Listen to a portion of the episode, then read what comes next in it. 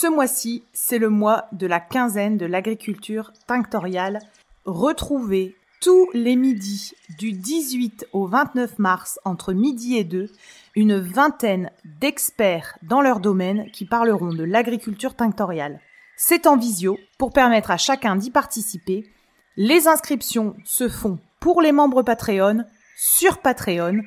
On vous y attend très nombreux et vous avez le programme et les thèmes abordés ainsi que les invités présents disponibles sur le podcast Aréco Vert. Belle journée Bonjour et bienvenue dans le podcast Aréco Vert, le podcast qui vous parle d'art, d'écologie et de verdure. Je suis Pauline Leroux, ingénieure agronome passionnée de plantes et je vous emmène à la découverte de la couleur végétale et de toutes ses applications. Que ce soit dans le textile, l'ameublement, l'artisanat, la décoration et dans d'autres domaines, chaque jeudi et samedi à 7h30, je vous propose des épisodes riches avec des invités passionnants pour approfondir le sujet de la couleur végétale sur toute la chaîne de valeur. Mon but Fédérer et démocratiser la couleur végétale dans nos vies. Alors, c'est parti Bonne écoute alors bonjour à tous, je suis ravie d'accueillir sur le podcast Elisabeth Berton. Bonjour Elisabeth. Bonjour Pauline. Alors Elisabeth, je vais vous demander pour les auditeurs de vous présenter, de raconter votre parcours et euh, en fait comment vous en êtes arrivée à la couleur végétale et qui vous a formé. Mon attirance pour les, pour les tissus, pour les, fibres textiles, euh, elle vient de, enfin, elle a démarré très tôt, très, très tôt, parce que je me souviens que mon doudou, quand j'étais petite, c'était un, tissu que je frottais contre mes lèvres comme, comme ça, et je me, souviens très bien du, du, plaisir que ça m'apportait sensuellement. J'ai aussi été beaucoup attirée très jeune par l'artisanat. Je me souviens d'un d'une lettre au Père Noël où j'avais demandé un métier à tisser qui m'avait été offert, mais une fois qu'il était monté, bah, je ne savais pas trop comment l'utiliser parce que, parce que personne de chez moi ne pouvait me montrer. Et voilà, bon, mais, mais voilà, mon attirance pour le faire avec mes mains a été vraiment très tôt inscrit en moi. Ensuite, bon, bah, je passe pas mal d'années de, je ne veux pas dire d'errance, mais de, recherche, de recherche euh, euh, qui m'ont amené euh, à 24 ans à décider de, d'épouser le métier de modéliste. Ce qui m'attirait, c'était la haute couture, c'était le fait de pouvoir faire des pièces uniques et, de faire du moulage au mannequin. Donc, je me suis inscrite à, j'ai fait les écoles de la Chambre syndicale de la haute couture à Paris, à la suite de quoi j'ai fait des stages chez Saint-Laurent, chez Chanel. Et je me suis vite aperçue que la hiérarchie des maisons de couture était assez implacable et, et, et pas vraiment, j'avais pas vraiment envie de me conformer à ça. J'ai assez vite créé ma griffe, puisque j'étais à Paris dans le quartier de la Bastille j'ai créé la griffe Lola Bastille. Là, on est en 80, 81. Donc, ma première collection, je, la, je la montre à la presse, à des acheteurs. Je fais les salons du prêt-à-porter. Et là, pendant deux ans, je fais régulièrement une fois par saison, deux fois par an, automne-hiver, printemps-été. Je fais les, salons du prêt-à-porter. On est dans les années très porteuses des jeunes créateurs. Il y a une belle effervescence et une belle, une belle ouverture sur la, sur la mode. Et ça marche bien, ça marche très bien, voire trop bien, parce que je n'ai pas été formée à la gestion, aux finances, etc. Et malheureusement, c'est une partie vraiment essentiel d'un business.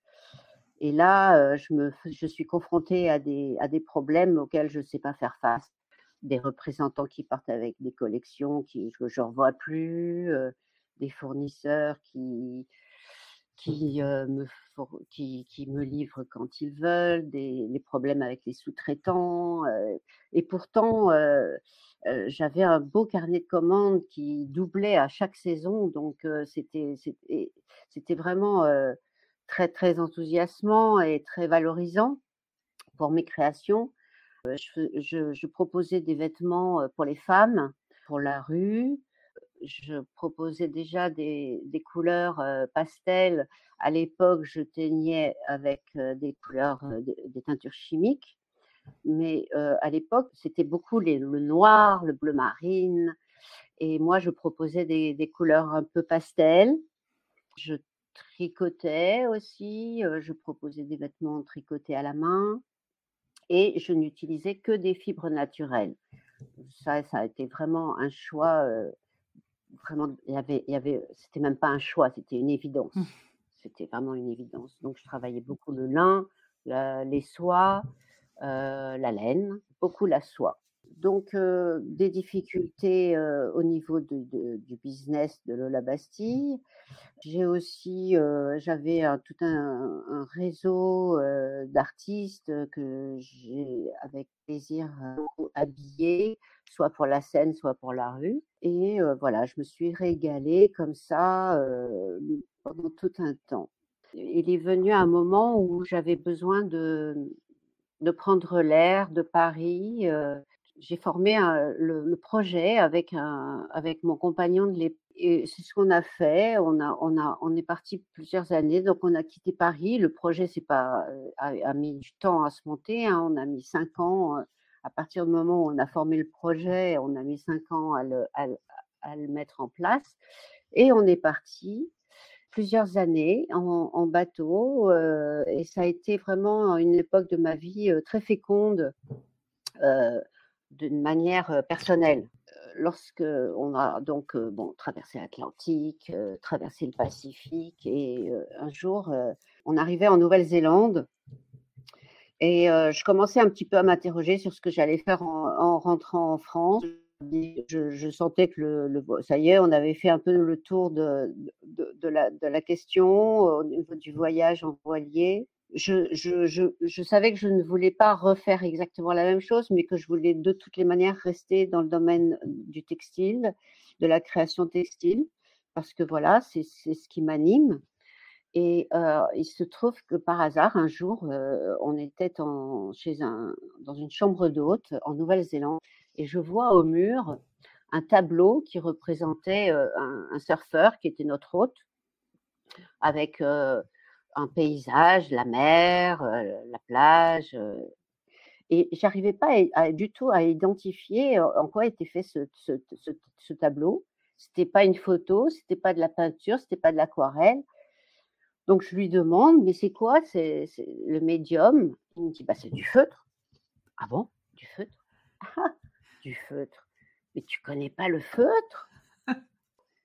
Et elle me fait une démonstration de feutre. Et là, bon, mes cheveux se sont dressés sur ma tête comme ça. Et ça y est, je savais que j'avais trouvé, j'avais trouvé ce que j'allais faire en rentrant. Voilà je suis rentrée en France. Bon, ça m'a pris un petit peu de temps pour atterrir quand même. Et puis, j'ai commencé à me former auprès de, différentes feutrières, étant donné que le métier de feutrier est, rentré, est entré dans la nomenclature des métiers d'art en 2016. Et c'est là que je vais vous expliquer ce qu'est le feutre, parce que le feutre, c'est le plus ancien textile au monde n'est-ce pas? Ah. Il est arrivé bien avant le, métier à tisser, bien avant le tricot, dans la mesure où le feutre, c'est un textile non tissé, c'est un intissé. C'est un amalgame de fibres, de, fibres de laine qui se produit, qui produit un textile par le frottement et l'humidité. Alors, on évalue à peu près l'apparition du feutre à 5 ou 6 000 ans. Hein, en, les premiers artefacts retrouvés euh, le furent en Sibérie.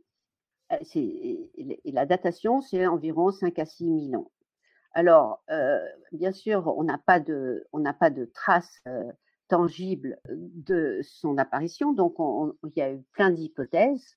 Moi, celle que j'ai retenue, qui fait le plus sens pour moi, c'est qu'il y a 5 ou 6 000 ans, on est de, de refroidissement climatique, contrairement à aujourd'hui, et que les hommes, pour lutter contre le froid, euh, se sont euh, emparés des, des, toisons des mouflons. À l'époque, ce n'était pas des moutons, c'était des mouflons, pour s'en entourer les pieds.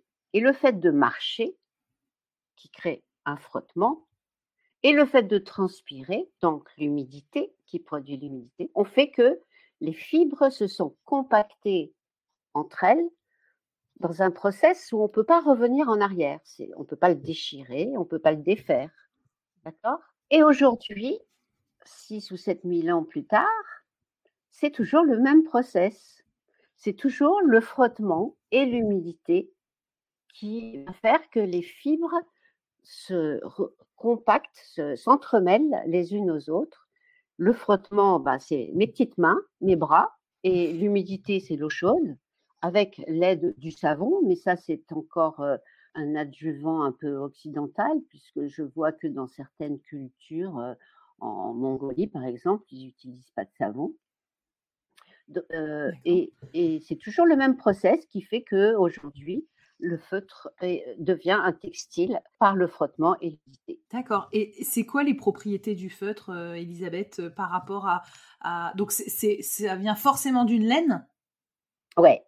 D'accord. Ça vient forcément d'une laine. Et, c'est et c'est quoi la propriété par rapport à la laine entre une laine tricotée et, du feutre? C'est quoi le, les différences et les propriétés du feutre? Alors, merci de me poser cette question parce que je passe mon temps à expliquer que le feutre, non madame, ce n'est pas de la laine bouillie, non madame, ce n'est pas de la feutrine. Ok. Alors, la laine bouillie, c'est un tricot industriel, c'est-à-dire comme euh, des pulls par exemple ou des t-shirts, hein, c'est de la maille, d'accord, industrielle, mmh mais au contraire des t-shirts, c'est de la maille de laine qui a été ensuite, une fois produite, chauffée, puis ensuite grattée pour donner un, aspect un peu moussu. La laine bouillie, c'est un tricot industriel. La feutrine, ce qu'on trouve aujourd'hui dans les magasins de loisirs créatifs pour faire des petites poupées, des choses comme ça, c'est toujours du feutre, puisque c'est un nain tissé, mais mmh c'est fait avec des fibres synthétiques. J'ai appris même il y a la semaine dernière, parce que l'accordeur de, de, mon piano est venu, m'a appris que les feutres utilisés pour les marteaux de piano deviennent aussi synthétiques malheureusement. C'est pas du tout de son goût à mon accordeur parce que pour frotter et piquer les feutres, ça demande une force physique beaucoup plus importante que le feutre de laine industriel. D'accord. Et alors pourquoi? C'est parce qu'on a perdu la compétence en on a perdu la compétence en France et le savoir-faire euh, de la. Il y, a encore beaucoup de feutrières en France? Alors euh, pour le, feutre industriel des marteaux de piano, euh, il y en a plus qu'un. c'est ce qu'il m'a dit. En, en, France, alors j'ai lu pas plus tard qu'hier ou avant-hier qu'on est une centaine maintenant. Alors est-ce qu'on en vit toutes de notre travail? J'en doute. J'en doute, mais, mais tant mieux, tant mieux que, que, tant mieux. Alors vraiment tant mieux. Pourquoi tant mieux? Parce que euh, le feutre en France, euh, c'est très difficile. Les gens ne connaissent pas le feutre, et quand on ne connaît pas, il n'y a pas de demande. Alors maintenant, si vous voulez bien, euh, je peux vous parler des propriétés de la laine et donc, a fortiori, du feutre de laine, parce qu'elles sont, elles sont vraiment, euh, pas, j'allais dire innombrables, j'exagère un peu, mais elles sont magnifiques. D'abord, euh, bon, les moutons, ils ont besoin d'être tondus, d'accord? Dans des plaies aux véganes, ils ont besoin d'être tondus. Donc, euh, c'est une matière constamment renouvelable, biodégradable, inifuge. Quand une maison brûle, ça, va être le dernier matériau à, brûler. C'est euh, antibactérien. Il y a une, capacité à s'adapter à la chaleur du corps qui fait que euh, même quand il n'y a pas d'odeur qui se transmet à la laine. c'est imperméable, c'est-à-dire que lorsqu'il pleut, quand on a une veste ou un manteau, qu'on on est surpris par la pluie, l'eau ne va pas pénétrer jusqu'à une certaine mesure. Hein. Si c'est plus averse, oui, mais on n'aura pas cette sensation de mouiller comme on peut l'avoir avec du lin ou du coton de la soie. C'est imperméable. le feutre, c'est coupe-vent puisque c'est un non tissé. C'est chaud, comme je vous l'ai dit, l'hiver, c'est alors, le feutre est, évidemment très utilisé dans les pays où il fait froid, hein, en Allemagne, en Russie, euh, dans les pays nordiques. Les Russes, par moins de 30 degrés, euh, s'ils n'avaient pas des, des, chaussettes en feutre euh, dans, leurs bottes, ils ne pourraient pas rester dans le froid comme ils le font. Je pense par exemple aux, aux militaires qui gardent, qui sont dehors, enfin pendant de longues heures, etc. Ça serait impossible. Donc les, voilà, la, laine a vraiment des propriétés vraiment sérieuses et, mmh. ouais, et, nombreuses. Et j'ai oublié aussi le fait que c'est un excellent isolant thermique, puisqu'on utilise mmh. maintenant dans les, pour les isolants de la laine. Et puis, c'est un excellent isolant phonique aussi, n'est-ce pas? Lorsque on, est, on, est, dans une pièce un peu trop sonore, avec les matériaux d'aujourd'hui, l'acier, le verre, le béton, ça crée quand même des, des ambiances sonores assez froides. Le feutre va être très utile pour faire baisser les, les décibels d'une pièce. Il, il, y a une feutrière en Hollande qui s'appelle Claudie qui a tout, euh, pratiquement autonome dans son unité de production. Euh, elle, a, elle a ses moutons, elle a ses, son, son, jardin végétal et euh, elle produit, pour, elle travaille beaucoup avec des architectes pour, par exemple, des lobbies d'immeubles comme des banques, par exemple, qui, ont, qui sont donc construits dans ces matériaux froids. Et elle, elle fait des panneaux entiers, des murs immenses, des panneaux entiers de, de, de feutre euh, ou dans des bibliothèques euh, municipales, euh, voilà, publiques. Ça marche très très bien. Et est-ce qu'il y a une laine, parce qu'il y a plein de laines qui existent, est-ce qu'il y a une laine plus adaptée pour faire un feutre de... Par exemple, vous travaillez, vous, quel type de laine et est-ce qu'il y, a des laines spécifiques pour faire des feutres de meilleure qualité, entre guillemets? Absolument. en, en, Europe, on a environ 200 races ovines alors, toutes ne sont pas susceptibles de produire du feutre. Il y a des laines qui sont plus adaptées pour le filage, d'autres plus rustiques qu'on va utiliser par exemple pour faire des matelas ou de l'isolation. nous, les feutrières, on a besoin de, laines qui ont une bonne capacité feutrante, c'est-à-dire qui vont feutrer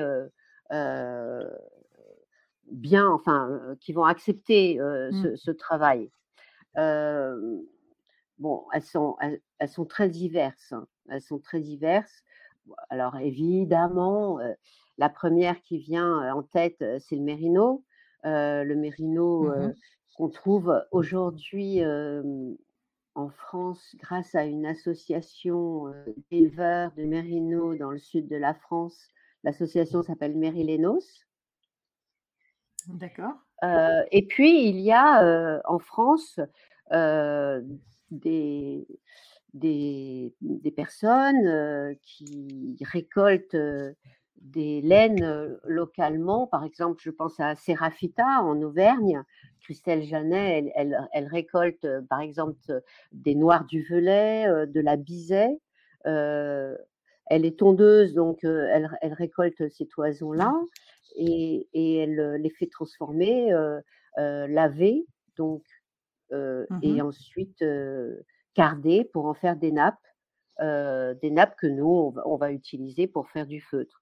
Elle, fait, aussi filer parce qu'elle elle, produit aussi des, des, des, chaussettes, des pulls, des très très belles, des très beaux plaids tissés à Mazamet ou à Castres elle a voilà, tout un circuit comme ça de transformation des, très belles laines qu'elle récolte en Auvergne.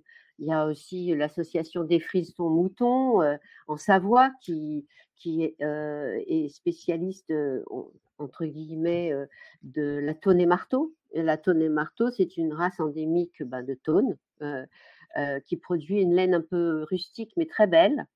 très belle avec un beau gonflant, nacré, une belle luminosité.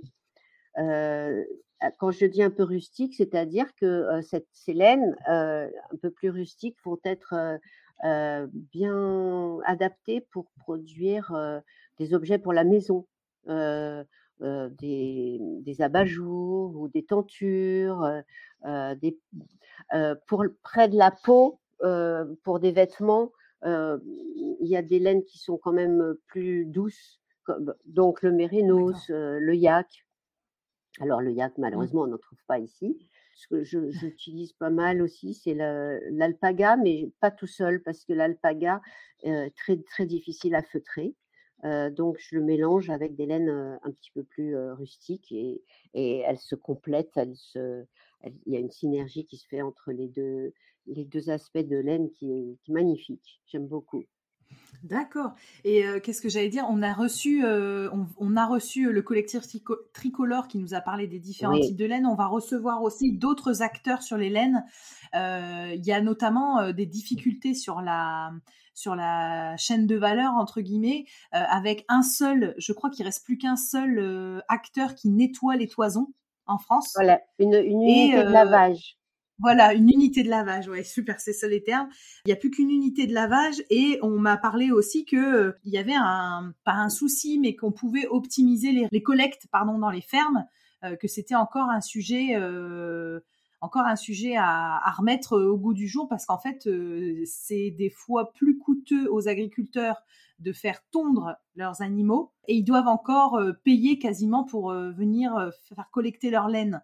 Est-ce que vous, vous avez ce, retour ou est-ce que vous pouvez nous en dire plus sur vous, vos, connaissances sur ça, la, collecte des laines, des toisons? Moi, je vous inviterais, si le sujet vous intéresse, à vous rapprocher de Christelle Janet, qui est vraiment en première ligne pour pouvoir vous répondre. Christelle Janet, euh, elle a créé donc, euh, je, vous, parlais d'elle, c'est elle qui collecte les, noirs du velay et les mmh. bisets en Auvergne. Hein elle est tondeuse mmh. aussi, enfin, et elle est aussi dans le comité directeur d'Atelier Laine d'Europe. C'est une très importante et historique association qui fédère absolument tous les, les, acteurs de la filière laine en, France et en Europe. Ce que je sais sur l'unité de lavage de Saugue, c'est qu'effectivement, pour des grandes quantités, ok, mais il y en a d'autres pour des petites quantités. Et récemment, j'ai parlé avec un, artisan ou industriel qui fabrique des matelas à Saint-Just en Chevalet, qui me disait qu'il était astreint à ne laver qu'une petite quantité de laine par rapport à ce qu'il voudrait, parce qu'il n'est pas équipé de, de, machines non, enfin, qui dépollueraient les eaux. Hein. Ah oui. C'est un, voilà, si vous voulez, voilà, il y a ce problème que, autour de la pollution. Les stations d'épuration? les stations d'épuration, exactement, exactement. Lui, il est, d'accord. Il n'a pas une pas...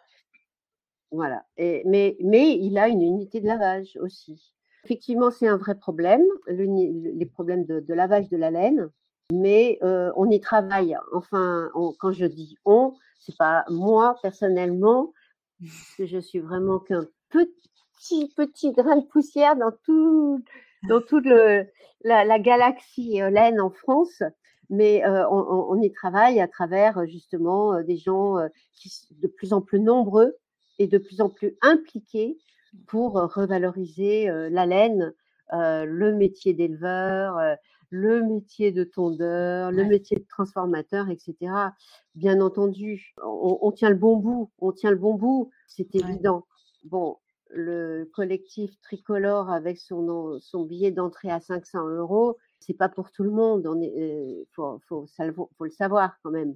Mais Non, c'est pour ça que je vais, je vais avoir le collectif. Enfin, j'ai eu le, collectif tricolore et je vais avoir euh, laine d'Europe. Je, je retenais plus le, nom, mais oui, le but c'est d'avoir plusieurs acteurs pour comprendre, euh, comprendre euh, la filière. Mais c'était très intéressant les, les, défis à relever sur la filière laine et tout ce qui était déjà en place. Donc moi j'ai trouvé ça hyper passionnant. Mais c'est passionnant. Et oui, j'irai creuser. Vous avez raison puis euh, la richesse euh, de, comme vous l'avez dit, toutes les races ovines qu'on a, euh, notamment en France, et toutes les particularités. Ouais, donc ce serait intéressant d'aller voir plus loin. On parle de la France, mais on est vraiment de plus en plus dans une, dans une ouverture à l'Europe aussi. Et ça aussi, c'est vachement intéressant parce que bon, les, les, Allemands sont super bien équipés pour, pour transformer les laines.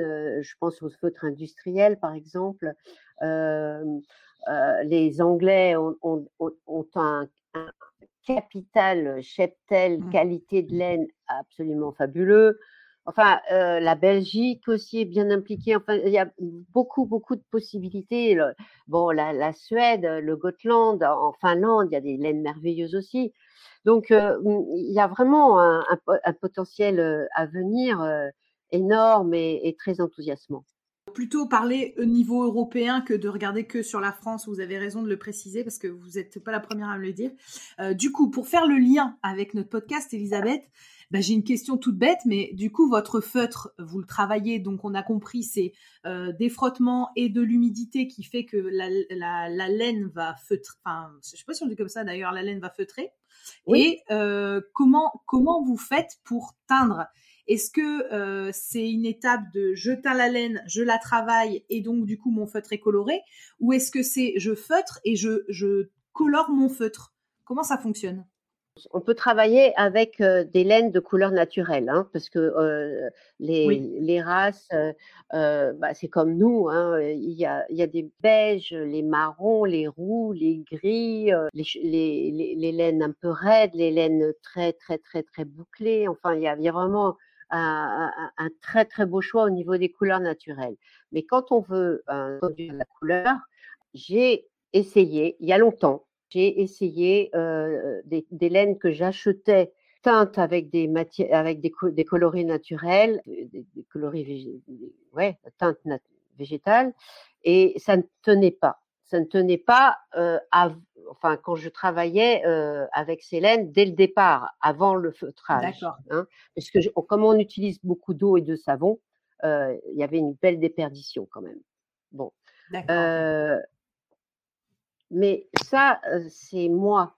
J'ai des collègues qui, qui, qui, qui, elles, sont bien moins paresseuses que moi, qui ont leur jardin de plantes tinctoriales, récoltent, font leur teinture, ensuite teignent leur laine et feutrent. Ouais. Waouh. Ouais, vraiment, respect. C'est du boulot. ouais, voilà. Je pense par exemple, ouais, respect, ouais. Je pense notamment à, à Rouge Garance Cindy, qui a fait ça pendant des années et des années. Bon, elle, elle a un petit peu laisser de côté le feutre pour le moment après la naissance de son deuxième enfant, mais elle continue le filage et elle continue à proposer des très très très beaux fils teints avec les plantes de son jardin. Mais elle n'est pas la seule. Hein. ma technique, c'est que je, j'imprime avec, je fais des impressions botaniques. Hein. je pratique la technique dite de l'éco-print ou impression botanique sur le feutre. Voilà. Alors, comment je suis arrivée là? Il se trouve que j'étais invitée à une réunion annuelle de feutrières en Italie, à laquelle j'aime beaucoup me rendre. Initiée, euh, je crois, il y a une vingtaine d'années par Eva Basile, qui est une, une experte en tissage euh, à Florence, euh, et qui a eu l'idée donc de créer une réunion de feutrières chaque année en, Italie, chaque année dans des endroits différents d'Italie.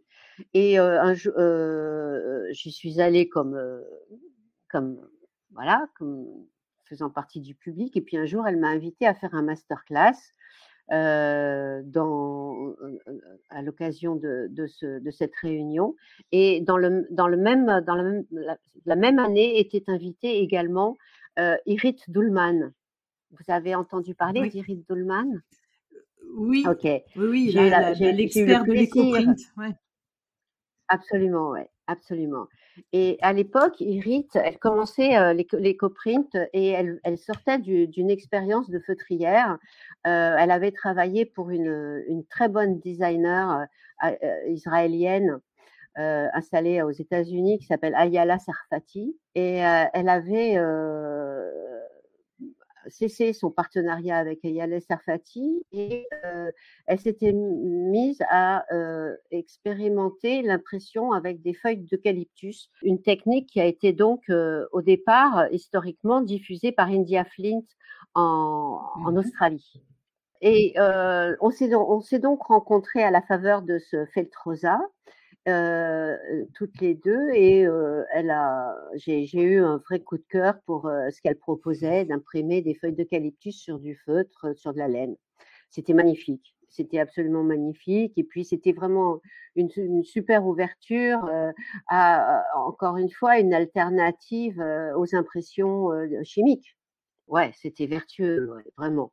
Et il se trouve que, bon, moi, j'ai la chance d'habiter dans une maison avec un, grand jardin et j'ai tout sous la main. J'ai pas l'eucalyptus, ok, mais j'ai quand même beaucoup, beaucoup, beaucoup de, de, variétés de, végétaux. Je suis un peu supposée vivre de, mes créations. Le feutre, bon, c'est adapté pour l'automne, pour l'hiver, mais pas vraiment pour le printemps ni pour l'été et forte de ma de ma de, mon expérience de, de, modéliste, j'ai j'ai proposé des vêtements euh, faits dans des mailles euh, de lin, euh, de coton, de soie ou des tissus tissés, imprimés en éco-print, donc avec les, les feuilles que je que je les végétaux que je trouve dans mon jardin. Et alors, vous procédez comment? Vous, vous pouvez nous raconter votre technique? Parce qu'il y a autant de techniques d'éco-print, j'ai l'impression qu'il y a d'éco-printeuses, entre guillemets. Et vous, comment vous, comment vous pratiquez alors sur vos matières euh? Eh bien, alors, c'est là où, là où euh, les, certaines connaissances de la teinture végétale euh, deviennent un peu nécessaires. Je, je, je, ne suis pas teinturière et je ne le serai jamais. Hein. Teinturière, c'est vraiment un métier on est d'accord. Je n'ai pas les mmh. connaissances ni chimiques ni botaniques. Je suis vraiment une amateur hein, dans, le mmh. domaine, mais j'ai quand même été obligée de, de, ouais, de m'intéresser, bah, par exemple, au mordansage.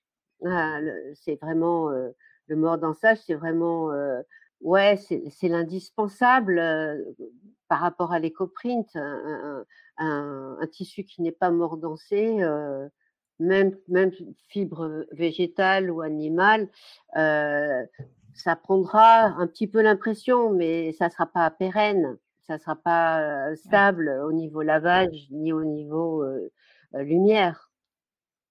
Donc voilà, il y a effectivement le mordansage. Alors, ce qui est intéressant dans, ce café Irit, c'est que un peu comme Michel Garcia, elle, avance en tâtonnement, elle déconstruit. Irit, elle, vit de, la transmission de son savoir-faire. donc, je ne vais pas vous parler de ses recettes, mais ce que je peux dire, c'est que il y a eu vraiment depuis, parce que c'est apparu il y a quoi, il y a 10-12 ans, il y a eu vraiment une évolution qui fait que à, chaque fois elle, elle, déconstruit et, elle continue à chercher et ce qui fait qu'il y a une constante évolution dans, dans, son approche et, et, dans ses dans son approche et dans dans, dans, dans son système de, de, de, de, de technique. C'est vachement intéressant. Michel aussi, il, Michel aussi, il cherche toujours à, à déconstruire, à simplifier, à aller au, plus simple, au plus abordable. Et c'est assez extraordinaire de, de, de, pouvoir euh, côtoyer des gens comme ça qui, qui ne prennent jamais pour granted, comme on dit. Euh, c'est jamais définitif euh, leur, leur recherche. Et ça continue, quoi. C'est en constant devenir moi, ça me, ça me va bien. Moi, j'apprécie énormément et que j'accepte dès le départ, si on, veut être certain d'un résultat qu'on s'est construit dans la tête, c'est pas la peine, on n'y va pas parce que selon les saisons, que vous cueillez un oxalis ou une feuille de, passiflore au printemps ou à l'automne, ou même chose pour un érable japonais, le, résultat sur le même tissu, avec le même mordançage, sera différent. Et, l'eau et l'hygrométrie, enfin, il y a plein de facteurs qui rentrent en compte et qui font que c'est génial parce que des qui, qui cueillent des feuilles avec moi et qui me disent Ah, bah ça, ça va faire quelle couleur? Et je, je, je ne peux pas répondre autre chose que Tu verras parce que moi-même, je ne le sais pas. Il y a des tendances, il y a des tendances, bien sûr, mais, mais il y a des tendances parce que, euh, comme le dit Rite, il y, a il, y a, il, y a, il y a des catégories de plantes qui vont donner des couleurs ou euh, des plantes qui vont être plus tanniques euh, ou les deux à la fois ou qui vont donner des acides qui vont décharger, retirer de la couleur. Mais bon, et selon le support aussi, selon le support de la fibre, il y a, quelque chose de très aléatoire, oui. Mmh. Mais et, moi j'aime bien, j'aime bien, j'aime bien cette prise de risque là, quoi. Et, puis ça, ça, me permet à chaque fois d'être euh, émerveillé, quoi. Aussi, hein, si on est sûr du résultat, ça devient un peu boring quand même. Et alors du coup, Elisabeth, vous faites des, des stages pour euh, apprendre, pour enseigner euh, l'éco-print sur feutre? Comment vous faites pour transmettre ah, votre oui, savoir et votre connaissance? Oui Vous pouvez nous ah bah, raconter Donc, c'est chez vous? Oui, bien sûr. Alors, euh, c'est chez moi où je me déplace, bien entendu. Euh, je, me suis pas mal déplacée, comme je vous le disais tout à l'heure. Je suis allée en Italie, euh, en Allemagne, bon, et puis en, France aussi. Bon, voilà, j'interviens dans, dans, des écoles, dans des écoles de. Ben, je suis intervenue à l'ENSA, il n'y a pas longtemps, je, suis intervenue ici à Lyon à l'ENSAT pour les costumières, conception costume.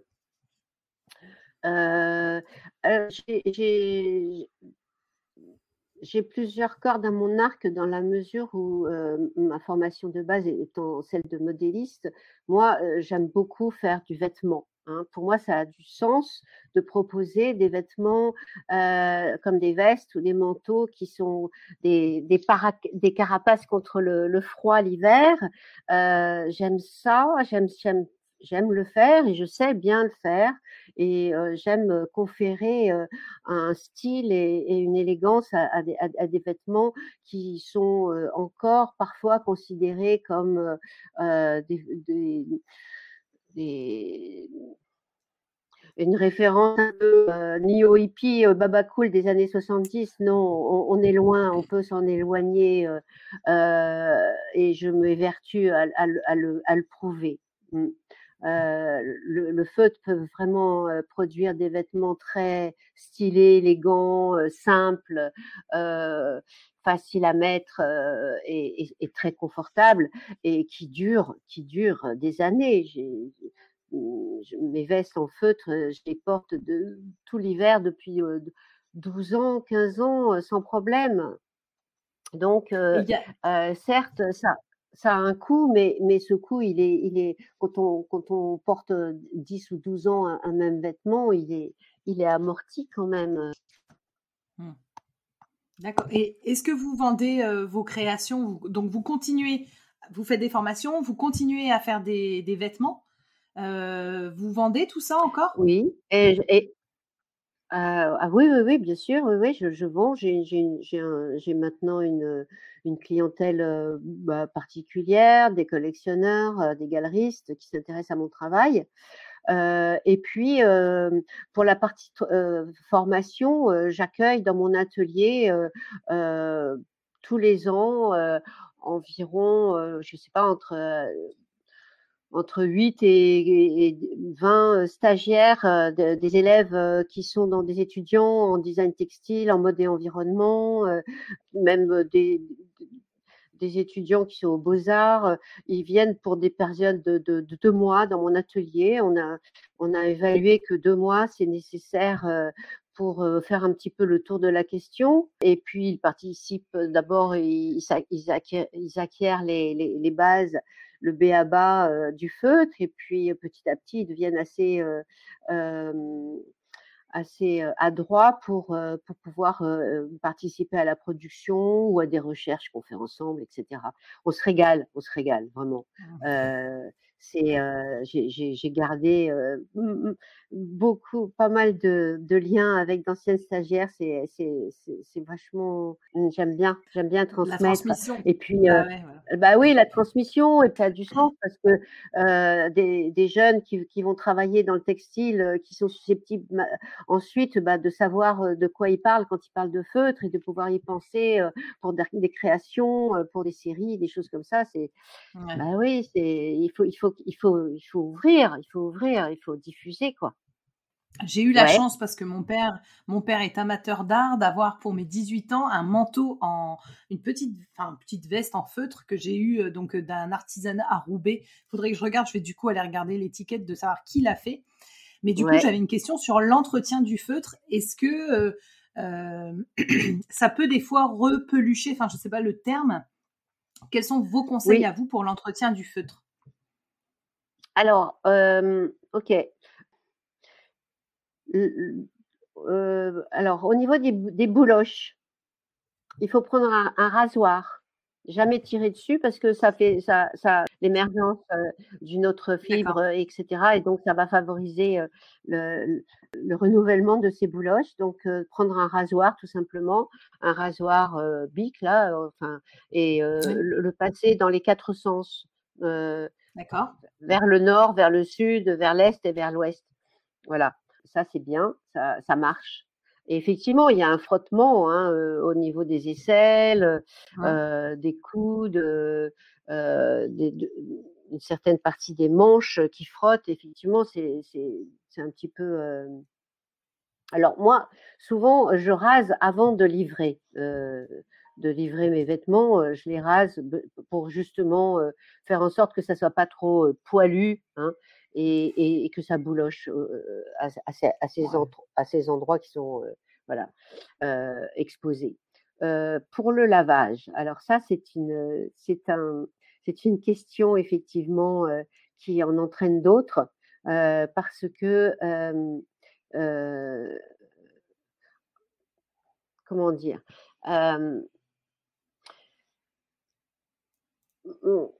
Moi, j'ai choisi le fait de pousser le feutrage au maximum. Hein. Euh, euh, pourquoi euh, j'ai fait ce choix-là de le pousser au maximum? C'est parce que je veux pouvoir dire à mes clients vous pouvez passer votre veste ou votre manteau à laver avec un savon vertueux, un savon doux. Voilà. et ça marche. Mais si on fait pas ça, on fait, on pousse pas le feutrage au maximum de sa possibilité de rétracter. effectivement, on prend des risques à le mettre à la machine à laver. À ce moment-là, eh ben c'est pas grave, on le lave à la main, toujours avec un savon vertueux et sans essorer comme ça, parce que le fait de faire ce geste, bah, ça sépare les fibres qu'on a mis tant de temps à vouloir se rencontrer. D'accord. Ok. Bah, super. voilà. Alors, effectivement, euh, l'inconvénient de pousser le feutrage au maximum, c'est que ça fait un feutre un peu rigide. Hein, et que souvent, euh, la clientèle aime bien euh, un, un, textile plus souple. Et c'est vrai que pour un certain tombé, on a, on, peut avoir envie d'avoir une veste un peu fine, faite avec deux couches de laine au lieu de quatre ou six, et que ça soit un peu vraiment, voilà, qui ait un tombé très souple, très, fluide. Bon, c'est vrai, mais à ce moment-là, le lavage en machine, non, c'est pas possible. On se retrouvera avec un, avec un, vêtement qui sera mmh, portable par un enfant de 4 ans et, on ne sera pas content. Voilà. D'accord. Ça, c'est sûr. Mmh. Ok, bon bah merci Elisabeth pour ces précisions qui sont hyper importantes euh, parce que bah du coup je vais savoir comment euh, entretenir ma, veste que j'osais absolument pas toucher, j'avais tellement peur d'abîmer. Juste oublier euh, une chose, c'est que si vous le lavez à la main, il faut que ce soit de l'eau tiède, pas de choc thermique, pas d'eau froide, pas d'eau chaude. D'accord, bah ça fait bien, vous faites bien de le préciser. Ok, eau tiède et pas de changement de comme température. On dit en anglais. Voilà, room température comme on dit en anglais. D'accord, ok. Alors, quelques petites questions rapides avant qu'on ne se quitte, Elisabeth. Est-ce que vous pouvez me parler des personnes qui ont été inspirantes pour vous et vos sources d'inspiration? Alors, alors, je vais plutôt vous parler de, des personnes qui ont été inspirantes pour moi, mais qui ne qui n'incluent pas forcément des feutrières hein, ou des feutriers, euh, des gens qui sont qui font du feutre j'écoute beaucoup de musique, je, j'aime la, la, peinture est, est, importante dans ma vie, la littérature aussi. Enfin, je veux dire que euh, les sources d'inspiration, euh, ouais, c'est euh, c'est des sources multiples en fait. Euh, un, un, ciel, une lumière, un, une, un, une photo, euh, voilà. Le beau, oui, le beau. le beau, le, beau c'est tellement subjectif. C'est tellement subjectif, mais euh, ce qui suscite des émotions pour moi. Voilà. Mmh. D'accord. Ensuite, euh, avec qui j'ai apprécié de travailler pour me pour me former et je continue à le faire hein, parce que vraiment bah, c'est sans fin, c'est sans fin ce qu'on peut faire avec le feu, c'est extraordinaire. C'est un monde euh, quand on, voilà, je pense que j'en sortirai euh, quand je quand je me reposerai euh, pour l'éternité, quoi, parce que c'est c'est sans cesse euh, c'est sans cesse les, envies, euh, l'enthousiasme, l'envie d'aller explorer euh, telle, technique plutôt qu'une autre. Bon, ces dernières années, il y a Judith Box en, Hongrie, qui, est, qui est une grande, grande technicienne coloriste. Il y a Gladys Paulus qui m'a ouvert un monde extraordinaire du, feutre en 3D à travers son, enseignement des masques. Elle a mis au point une technique incroyable et elle, continue à, la développer, elle aussi, à rechercher et à l'enseigner. Ah, c'est un grand bonheur hein, de, pouvoir travailler avec elle. Euh, J'aime beaucoup le travail de Rutsuko Sakata, euh, une japonaise avec qui j'ai eu le bonheur de travailler aussi. Bon, elle, elle n'est plus de notre monde, mais c'est impossible de ne pas la citer. Christina Zofal, qui, qui, qui nous a en France pratiquement tout, toutes les feutrières de ma génération avant et après euh, nous a formés hein, avec son immense savoir sur laine, sur l'hélène, puisqu'elle était fileuse au départ.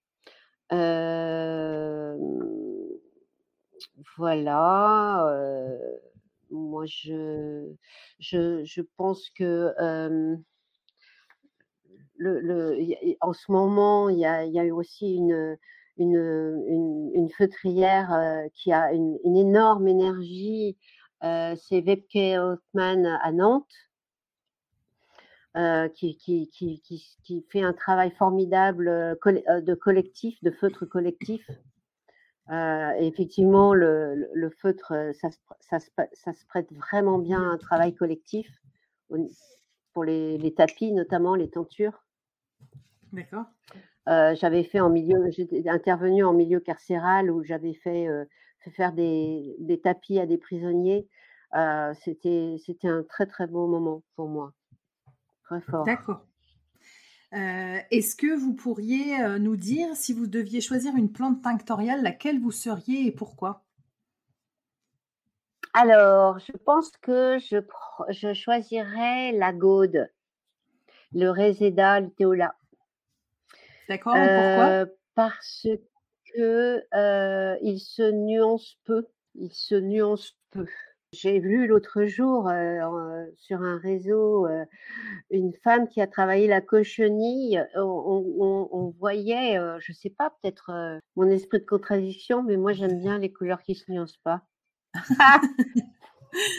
D'accord. Et est-ce que vous, vous, auriez des livres à recommander, Elisabeth, pour les auditeurs? Des livres bah, notamment sur le feutre ou sur la couleur végétale ou sur l'éco-print Des livres que vous aimez et que vous avez envie de partager? Il y a un livre pour le feutre qui est très inspirant, mais je ne sais pas s'il se trouve encore, qui, s'appelle 500 euh, Felt Objects. On doit pouvoir le trouver. Pas évident. Euh, récemment, des livres sur le feutre. Euh, j'aime beaucoup. J'ai découvert le travail d'un jeune, d'un un feutrier qui est au Liban actuellement, qui s'appelle Adrian Pépé. J'aime beaucoup son travail.